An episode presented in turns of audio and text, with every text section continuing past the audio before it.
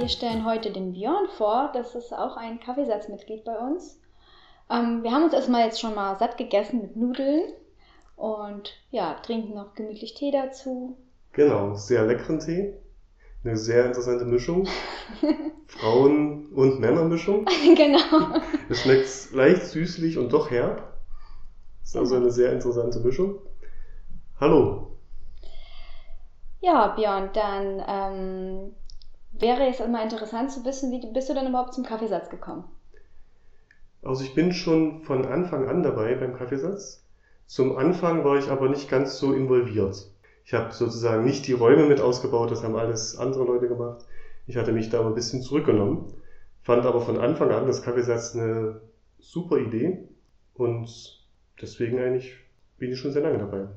Ja, also hat es eine gemütliche Atmosphäre, der Kaffeesatz, so wie bei dir jetzt auch auf der Couch. Richtig, genau. ja, ähm, und derzeit... Nur die Bücher fehlen halt hier so ein bisschen. Stimmt, die Bücher. Hier sind Bücher gar ich keine gar nicht so. Bücherregale. Hm, das Immer ist mir gar ich- nicht aufgefallen.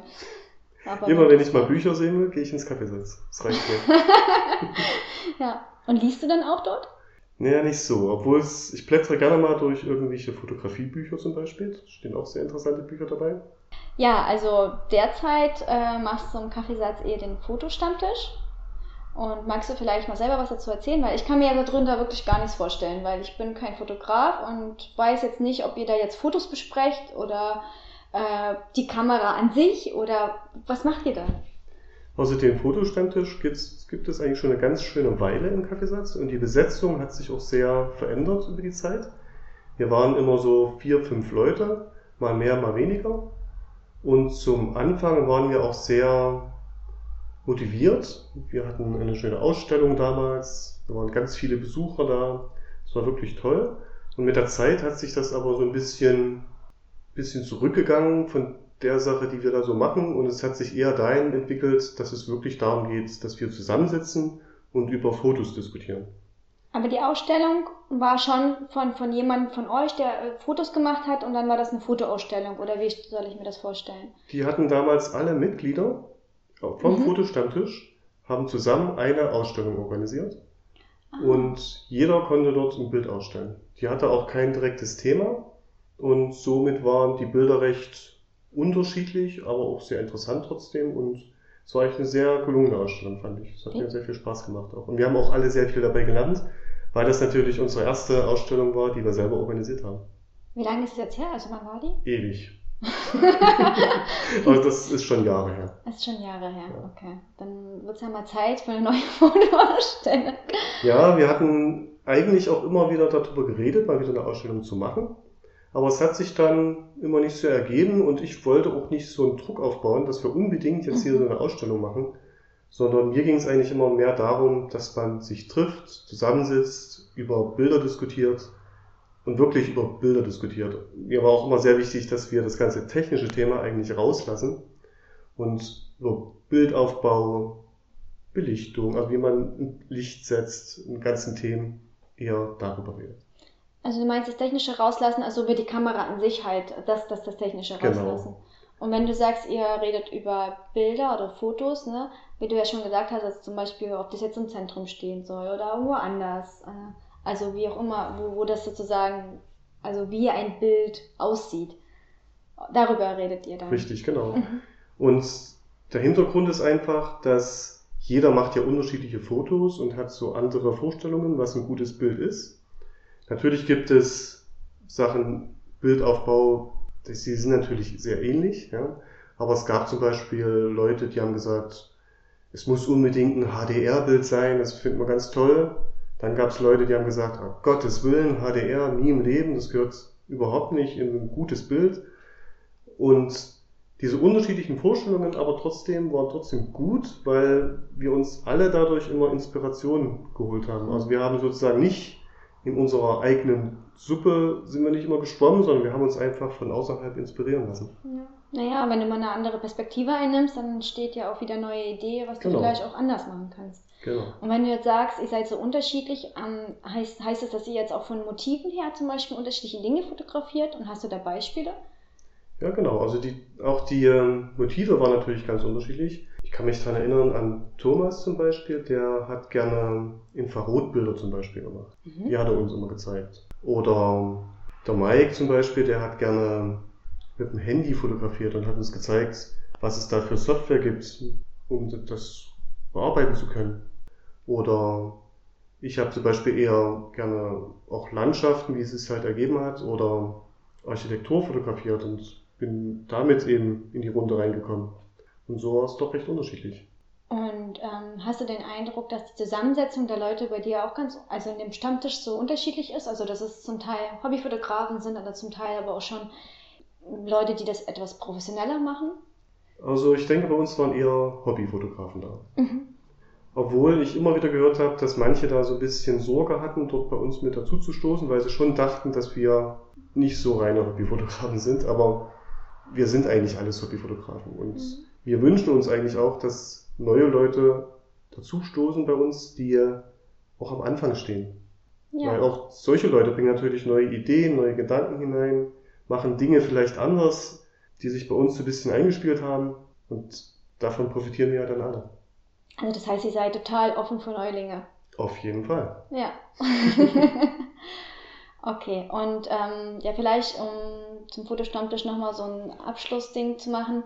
Ähm, derzeit findet das ja online statt, Genau. über Discord auch. Und wann und wie oft? Na, wir haben das jetzt ein bisschen, also aktuell sind wir eine sehr kleine Gruppe, wir sind aktuell nur zu dritt. Und das findet online statt und nicht mehr über Discord. Ach so. Im Discord ist, ähm, da gibt es einen Channel zwar, einen Text-Channel, da schreibe ich immer rein, wo es denn nun eigentlich stattfindet. Aber wir nutzen aktuell Senfcore, das ist eine Big Blue Button Instanz. Da können wir dann auch mal Bilder reinladen. Du könntest das, das hat sich einfach als besser erwiesen. Ja. Und man kann den Link, das ist ja noch der große Vorteil, dann auch teilen in den sozialen Netzwerken. Und so können dann auch neue Leute hinzustoßen bei uns. ja. Also abseits vom Kaffeesatz sozusagen. Abseits vom Kaffeesatz, genau. Und so hast du mir ja vorhin auch schon noch kurz erzählt, dass du da sogar jemanden kennengelernt hast neu. Genau. Ist es dadurch entstanden? Richtig, genau. Weil eigentlich wären wir nur noch zu zweit. Ja. Aber durch diese Öffnung nach außen ist noch jemand mit dazugestoßen. mhm. Und ist auch eine Hobbyfotografin, würde ich sagen, aus Norwegen. Und jetzt sind wir richtig international. Richtig toll, genau. Tja, ähm, passend zur international ähm, ist Björn auch derjenige, der bei uns im Kaffeesatz Bitcoins eingeführt hat. Ja, genau. Man kann im Kaffeesatz mit Bitcoin und Bitcoin Lightning bezahlen. Und ich kann nur sagen, macht das bei uns. Ja, also bevor ich mit Bitcoins bezahlen kann, äh, sollte ich erstmal wissen, was es überhaupt ist.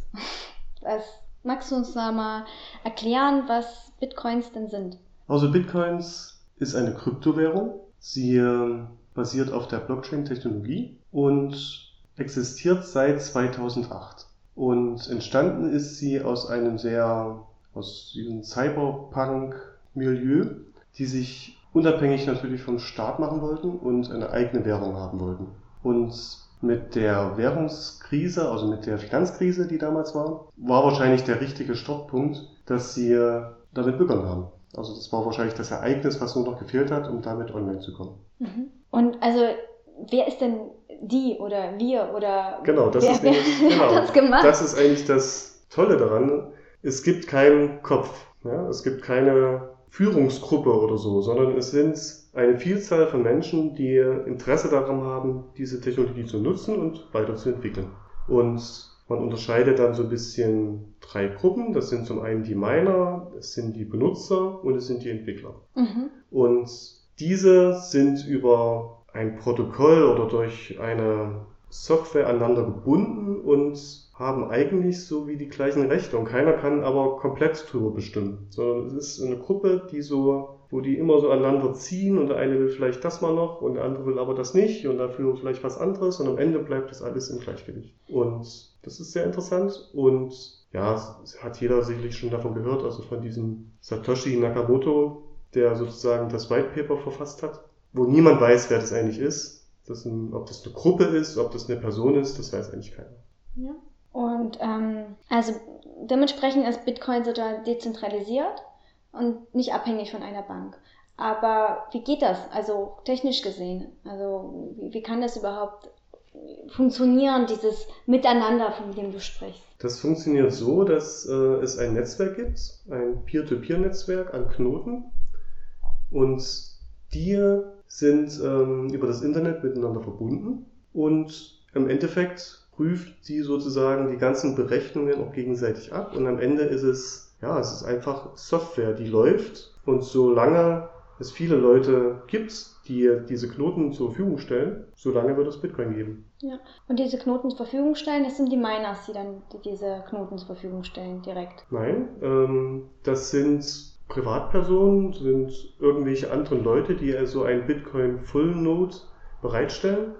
Und die sind auch wichtig im Gesamtsystem, weil diese überprüfen auch die Richtigkeit an diesen Blöcken, die dort entstehen, die die Miner ja im Endeffekt erstellen. Ja, wie sicher ist denn das Ganze? Also Sicherheit von Systemen, also wir wissen alle, das sichere System gibt's nicht. Aber sagen wir mal so, seit 2008 wurde es nicht geschafft, das System zu knacken und es ist auch, also die Mehrzahl der Leute denkt auf jeden Fall, dass es unmöglich ist. Mhm. Und das liegt daran, dass es eben so, äh, so wie es aufgebaut ist. Richtig, ja? genau. genau. Die einzigen Probleme waren eigentlich die äh, so Systeme, die natürlich in diesem Ökosystem mit benötigt werden. Das heißt, die Börsen zum Beispiel, die wurden schon gehackt. Und mhm. immer wenn man was gehört hatte, Bitcoin wurde gehackt, dann waren das eigentlich immer diese Börsen. Und die wurden dann sozusagen leergeräumt. Mhm. Das gab es natürlich. Und Leute, die dort ihre Bitcoins liegen hatten, die sind halt ihre Bitcoins losgeworden. Okay. Und das ist auch ein Punkt, der ganz wichtig ist in der, beim Bitcoin. Man besitzt sie wirklich nur, wenn man sie bei sich hat. Ja, und nicht, wenn die irgendwo anders liegen, wie auf einer Börse zum Beispiel. Ja, dann ist natürlich die nächste Frage, ähm, jetzt möchte ich gerne Bitcoin kaufen. Wie mache ich das? Genau, da gibt es verschiedenste Wege. Man kann zum Beispiel sich bei Bitwala ein Konto zulegen, was ein richtiges Bankkonto ist, wo man auch eine richtige Debitkarte kriegt und dazu noch eine Bitcoin-Wallet. Ist wieder so ein typisches Beispiel. Man besitzt sie da nicht so richtig, aber es ist sehr bequem. Auf der anderen Seite gibt es andere Börsen. Ich hatte zum Anfang ganz viel über bitcoin.de gekauft, das ist auch eine Börse. Dort muss man sich halt richtig registrieren mit Personalausweis und allem Pipapo. Und dann kann man sich dort Bitcoins kaufen und dann sollte man die aber auch schnell dort wegziehen und nicht liegen lassen. Anderes Beispiel ist die Börse Stuttgart. Das nutzen auch immer mehr. Da habe ich aber nicht so die Erfahrung, weil ich das noch nicht genutzt habe. Und wenn man es ganz sicher haben möchte, dann sollte man eine dezentrale Kryptobörse verwenden, wie zum Beispiel BISC. Mhm. Und hast du schon mal was von Crypto.com gehört? Das ist etwas, was ich jetzt schon mal gehört habe. Erzähl mal drüber, was ist das? Na, so genau weiß ich es noch nicht. Ich habe erst morgen sozusagen meine Sitzung dazu. Aber vielleicht hättest du was dazu gehört, deswegen äh, habe ich nur gefragt.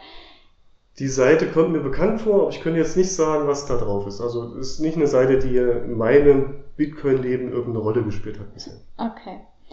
Ähm, ja, dann wäre vielleicht nochmal trotzdem nochmal wichtig zu erwähnen, was jetzt dann der, Unterschied zu Vollgeld ist. Also äh, um nochmal vielleicht so ein bisschen ein paar Zahlen zu nennen, so vor einem Jahr hat ein Bitcoin 10.000 Dollar gekostet, jetzt heute sind es glaube ich 38.000 Dollar tatsächlich. Also ich habe heute früh oder nee, gestern habe ich das nochmal gelesen, dass es fast auf 40 angestiegen ist, 40.000. Ähm, also es ist ja ein enormer Zugewinn mhm. ähm, jetzt für dieses eine Jahr. Ähm, aber was ist denn jetzt der Unterschied? Also jetzt kaufe ich einen Bitcoin, das kann ich mir erstmal gar nicht leisten, sondern so. Das heißt, ich kaufe vielleicht nur einen Teil davon und das nennt sich auch wie nochmal?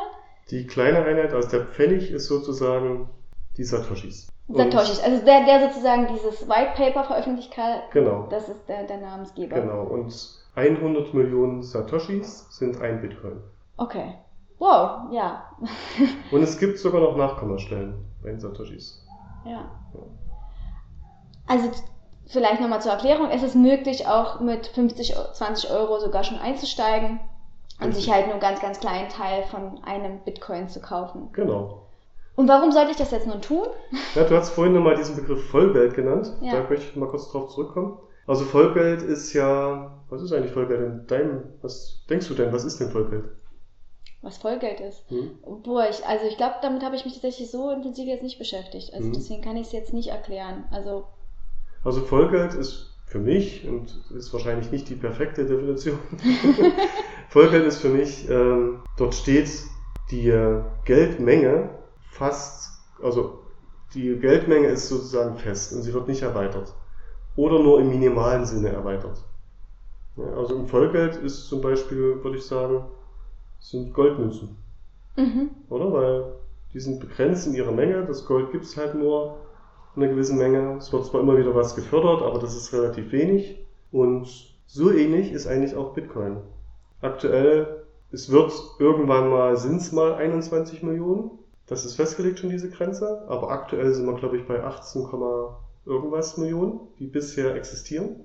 Und aller 10 Minuten circa, also immer wenn ein Block gemeint wird, kommen einige Bitcoins dazu. Mhm. Das heißt, wir haben schon eine gewisse Inflation gerade, also es wird ja immer mehr Bitcoins gerade. Aber das hat am Ende, ist das sozusagen ist begrenzt. Es ist begrenzt, es hat eine ja. Grenze dann am Ende. Ist vielleicht auch wichtig zu wissen. Das Richtig, ist halt, ne, es ist ein bisschen wie, als ob man Gold kaufen würde. Genau, also der Vergleich mit Gold ist schon wirklich sehr naheliegend. Es gibt natürlich auch dort Unterschiede. Man könnte ja, also Gold lässt sich mal ein bisschen schwer teilen. Das ist so wieder das Problem. Ja, so eine, so Satoshi ist, dann weiß ich nicht. Also das wäre wirklich Goldstaub, was ja, man irgendwie ja, genau. verteilen würde. Und äh, es lässt sich auch schwer irgendwo bunkern in gewissen Größen. Also man kann das natürlich machen. Ja. Da ist natürlich, wenn man seine Bitcoins auf einer Hardware-Wallet hat, die ist so groß wie ein USB-Stick. Und egal wie viel man dann eigentlich hat, ja, das spielt gar keine Rolle es bleibt halt diese Größe von dem USB-Stick und das kann man sehr gut irgendwo einlagern natürlich. Ne? Ja. Also den Safe, den man dann hat, den man dafür bezahlen müsste, der muss nicht groß sein. Mhm. Anders bei Gold, da wird es natürlich dann irgendwann eine gewisse Menge. Ne? Außer wenn du Goldstaub ja, Goldstaub Ein Glas voller Goldstaub. Genau, das sollte man noch nicht irgendwie mal so einatmen. Dann ist weg. Ja. Ähm, ja, trotzdem nochmal zurück dazu. Was hat es denn jetzt trotzdem für mich jetzt ähm, als Verbraucher, als Nutzer für einen Vorteil, Bitcoins zu kaufen? Genau. Also aktuell stehen wir alle vor der Problematik, dass wenn wir unsere Euros auf dem Konto halten, die durch Inflation immer weniger wert werden und durch den massiven Ausbau des Gelddruckens auch in Zukunft die Wahrscheinlichkeit sehr hoch ist, dass er noch weniger wert wird. Ja. Die Banken überlegen, Negativzinsen einzuführen, und die ganzen Sachen, die da eben so in Planung sind oder über die gerade so geredet wird und diskutiert wird. Und wenn man Bitcoin hält, braucht man sich darüber gar keine Gedanken machen, weil es betrifft einen einfach nicht. Man hat seine Bitcoins, das sind, dort wird es nicht mehr Bitcoins geben, es werden immer diese 21 Millionen maximal sein. Das heißt, von der Seite kann schon mal gar keine Inflation stattfinden oder keine große Inflation. Das einzige Problem, was man aktuell hat, ist vielleicht die große Preisschwankung die ist natürlich aktuell noch ein Problem. Liegt daran, weil die gesamte, der gesamte Wert, das gesamte Volumen von den Bitcoin, was gerade der Wert, der dahinter steht, ist halt noch nicht sehr groß. Mhm. Und deswegen schwankt das noch sehr. Aber umso mehr Leute dort rein investieren und immer mehr Werte dort drinnen gespeichert werden, umso geringer wird auch die, diese Schwankung sein, diese Preisschwankung. Also der, der Wert von Bitcoin muss noch gefunden werden. Richtig, genau. Mhm. Und wo der liegt, das weiß keiner.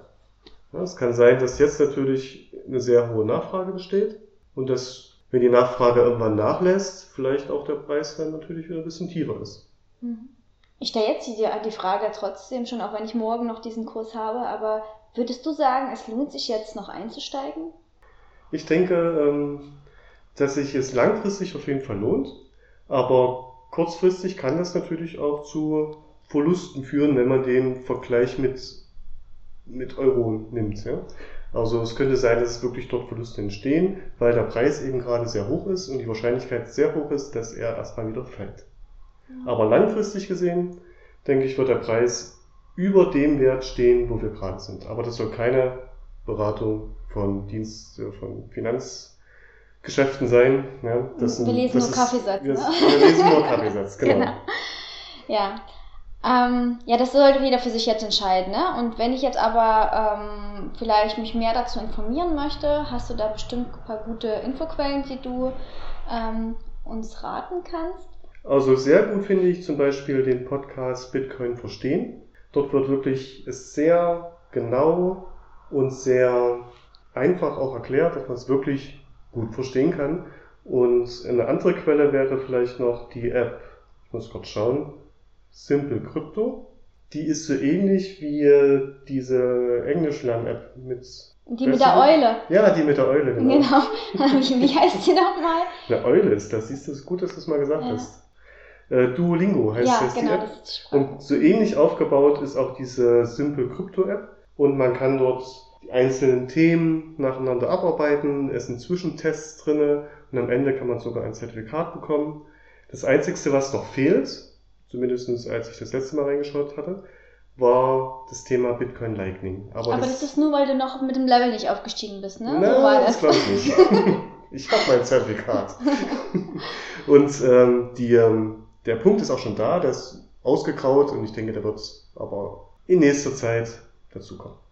Und du hattest noch einen Podcast, das du empfehlen konntest, oder? Das, oder hast du es ja schon gesagt, das habe ich gerade nicht aufgehört. Ja, das war das Bitcoin Verstehen. Ach, das, das war das dieser, Podcast. Ja, dieser okay. sehr gute Podcast. Und wenn man aber, du hast recht, mir fällt da noch was anderes ein, und ja. zwar der Podcast, ähm, ich weiß gar nicht, wie der genau heißt. Ähm, bei mir steht jetzt hier Bitcoin im Turm. Ich weiß gar nicht, ob der noch genauso heißt. Auf jeden Fall ist das die Bitcoin 21 Community. Und die kann man auch sehr empfehlen. Dort lohnt sich immer zuzuhören wenn man dort mal zwei Wochen nicht zuhört, dann merkt man schon, wie viel man eigentlich verpasst hat. Ja. Ja, die Bitcoin-Welt ist schon noch ein bisschen eine andere Welt, als wir die jetzt manchmal hier so wahrnehmen. Ne? Also, ja, da sind wir schon ein bisschen nerdig unterwegs im Kaffeesatz. Sowieso. ähm, ja, jetzt weißt du ja, dass ich mich ja für Umwelt interessiere. Und wenn ich jetzt, äh, also Bitcoin äh, wird ja, läuft ja viel über Strom und verbraucht dementsprechend viel Energie. Und wenn ich jetzt als ein strenger Umweltschützer daherkomme, was würdest du mir da entgegnen als Bitcoin-Käufer? Meine Meinung ist dazu, dass natürlich ist das ein Problem und man muss daran forschen, den Energiebedarf zu minimieren. Ich finde es nur immer ein bisschen unfair, diese Vergleiche, weil man vergleicht meistens Äpfel mit Birnen. Ja, und das finde ich ein bisschen unfair, weil man vergleicht zum Beispiel Bitcoin Mining mit Energiehaushalt eines sta kleinen Staates oder sowas. Ja? Und man müsste eigentlich viel mehr vergleichen, was kostet uns der Energieverbrauch von Bitcoin im Vergleich zu unserem aktuellen Geldsystem, weil der ist auch nicht ohne.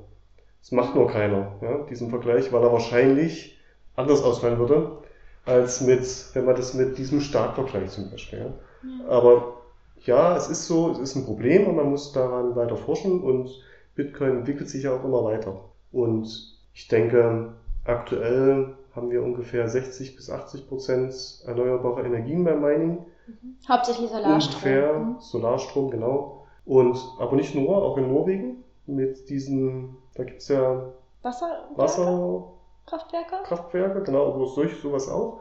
Und ähm, aber es wird halt wenig über, also es wird hauptsächlich eigentlich über erneuerbare Energien jetzt schon gemeint, weil es sich auch systembedingt gar nicht lohnt, eigentlich über Kohle oder sowas oder Öl Mining zu betreiben, weil das viel zu teuer wäre. Es würde sich gar nicht lohnen. Und das bedeutet eigentlich, wenn aktuell noch über Kohle oder so gemeint wird, dann ist die Wahrscheinlichkeit sehr hoch, dass, das, äh, dass der Strom vom Staat gefördert wird. Und dass deswegen ein günstiger Preis möglich ist und sich deswegen das auch lohnt. Aber umso mehr das abgebaut wird, und ich denke doch, da, wird, da geht das in Zukunft auch hin, umso mehr wird natürlich erneuerbare Energien verwendet. Ja, also zukünftig wird das schon abgelöst werden durch erneuerbare Energien. Genau. Ja, na dann habe ich ja als Umweltschützer gar nichts auszusetzen, dann sollte vielleicht auch Bitcoins kaufen. Ja, das ist halt wie bei vielen, ne? also nimmt man jetzt dafür Strom oder nicht, ist natürlich so die Frage. Ne? Also ich glaube, jeder von uns muss das für sich selbst entscheiden, für was er eigentlich Ressourcen irgendwie verbraucht. Ist vielleicht trotzdem sich damit, also Umweltschützer oder Kritiker des Systems hin oder her, sollte sich mit Bitcoins auseinandersetzen, weil das ist ja eigentlich genau, warum überhaupt Bitcoins gibt, ja, warum ja. das dezentralisiert ist, war, das ist, glaube ich, auch ein Gedanke dahinter, dass es eben ähm, ein anderes System entstehen soll, ein anderes Gesellschaftssystem, andere Wertigkeiten, also besser gesagt, die Dinge wieder mehr Wert haben sollten. Auf jeden Fall und ich denke, ein System wie Bitcoin, wo man sich dreimal überlegt, ob man sich das jetzt ausgibt, also ob man davon was weggibt oder nicht, das fördert meiner Ansicht nach schon den Gedanken, dass man, wenn man Geld ausgibt, das auch für eine gute Sache ausgibt oder für ein Produkt, was es, was auch einen gewissen Wert hat und nicht nach einem Jahr wieder kaputt ist. Weil dann überlegt man sich ja wirklich, oh Gott, jetzt habe ich hier meine Bitcoins ausgegeben, die waren damals so und so viel wert, jetzt sind sie, haben sie einen höheren Wert und was habe ich davon? Nichts mehr, weil mein Produkt kaputt ist. Mhm. Und deswegen fördert das, denke ich, schon auch ein System, wo es eben nicht mehr auf diesen Konsum, maximalen Konsum und so ein bisschen ankommt, sondern wirklich, dass man Wertigkeiten schätzt. Ja. Dass man Produkte schätzt. Also ich kann mich erinnern, dass du sogar von einem Fall erzählt hattest, dass derjenige komplett auf Bitcoins umgestiegen ist und dann sogar in der Nähe einen Bio-Bauernhof gab und er sogar dort mit dem Bau, also mit dem Bauer besprochen hat, dass er ihn mit Bitcoins Ganz bezahlen genau. kann. Richtig. Also das finde ich auch ähm, eine unglaubliche Story, ist mir so hängen geblieben. Ja, das fand ich auch damals sehr spannend, dieses Gespräch, weil es auch zeigte einfach, dass es möglich ist, zum einen komplett auf mhm. Bitcoin umzusteigen und zum anderen auch, was daraus eigentlich erwächst. Ja, dass man sich eben Gedanken macht von, wo hole ich das jetzt? Wie kann ich diesem Anbieter von einem Produkt wie Kartoffeln, wie kann ich jetzt das auch möglich machen, dass er auch davon profitiert und ich ihm sozusagen Bitcoins gebe und ja, dass halt so ein Kreislauf entsteht einfach. Mhm. Ja, da kommen wir auch viel mehr wieder zu diesem Tauschgeschäft, ne? Also dass es nicht mehr irgendwie ähm, ja einfach nur Papiergeld irgendwie in die Hand gedrückt wird, sondern halt auch wirklich eine Wertigkeit dahinter steckt, wie du schon sagst, ne? Richtig. Na, ähm, ja, ich bin ja vom Foodsharing, ja, ähm, einer der Botschafterinnen hier in Chemnitz und äh, dementsprechend ist mir auch Wertschätzung gerade gegenüber Lebensmitteln ja sehr wichtig. Mhm. Und wir haben ja hier auf dem Sonnenberg einen Verteiler auf der Peterstraße zu stehen, ja, den direkt neben Delfin. Ja, den kenne ich sogar. Da habe ich schon öfters reingeschaut. Ja. Es war nicht immer was drin, aber wenn was drin war, dann war das auch sehr interessant und auch sehr lecker. Genau. Und ich habe letztes Mal dir auch Croissants mitgebracht. oh ja, die waren sehr gut. Genau, also zukünftig ähm, ist, äh, also beziehungsweise das wäre vielleicht auch so das nächste Mal Thema, ähm, was wir gerne worüber wir gerne nochmal sprechen würden, auch im Zusammenhang von gesellschaftlicher Wandel, Wertschätzung gegenüber den äh, Gegenständen, Lebensmitteln, ähm, ja, indem du dann mich interviewen wirst. Oh ja, ich freue mich schon drauf. genau. Ähm, also falls euch Zuhörer jetzt ähm, das Thema Kryptowährung und gerade auch Bitcoin sehr interessiert, ähm, würden wir sehr gerne auch eine ganze Folge über Kryptowährung und Geldanlage und ähm, ja, nochmal machen können.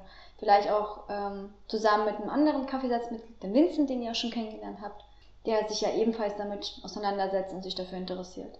Genau, sagt uns einfach Bescheid, weil es gibt ganz viele Themen noch auf diesem Bereich. Zum Beispiel Bitcoin Lightning, das haben wir jetzt noch gar nicht so richtig behandelt. Darum geht es ja, Kleinbeträge eher zu zahlen bei geringen Gebühren und was ihr übrigens auch im Kaffeesatz machen könnt und auch auf unserer Spendenseite machen könnt unter spenden.kaffeesatz-chemnitz.de. Und ja, also das sind ganz viele Möglichkeiten gibt es dort eigentlich noch. Ja. Dann bedanken wir uns äh, für Zuhören und hört mal wieder rein zum, beim Kaffeepot. Genau, bis dahin.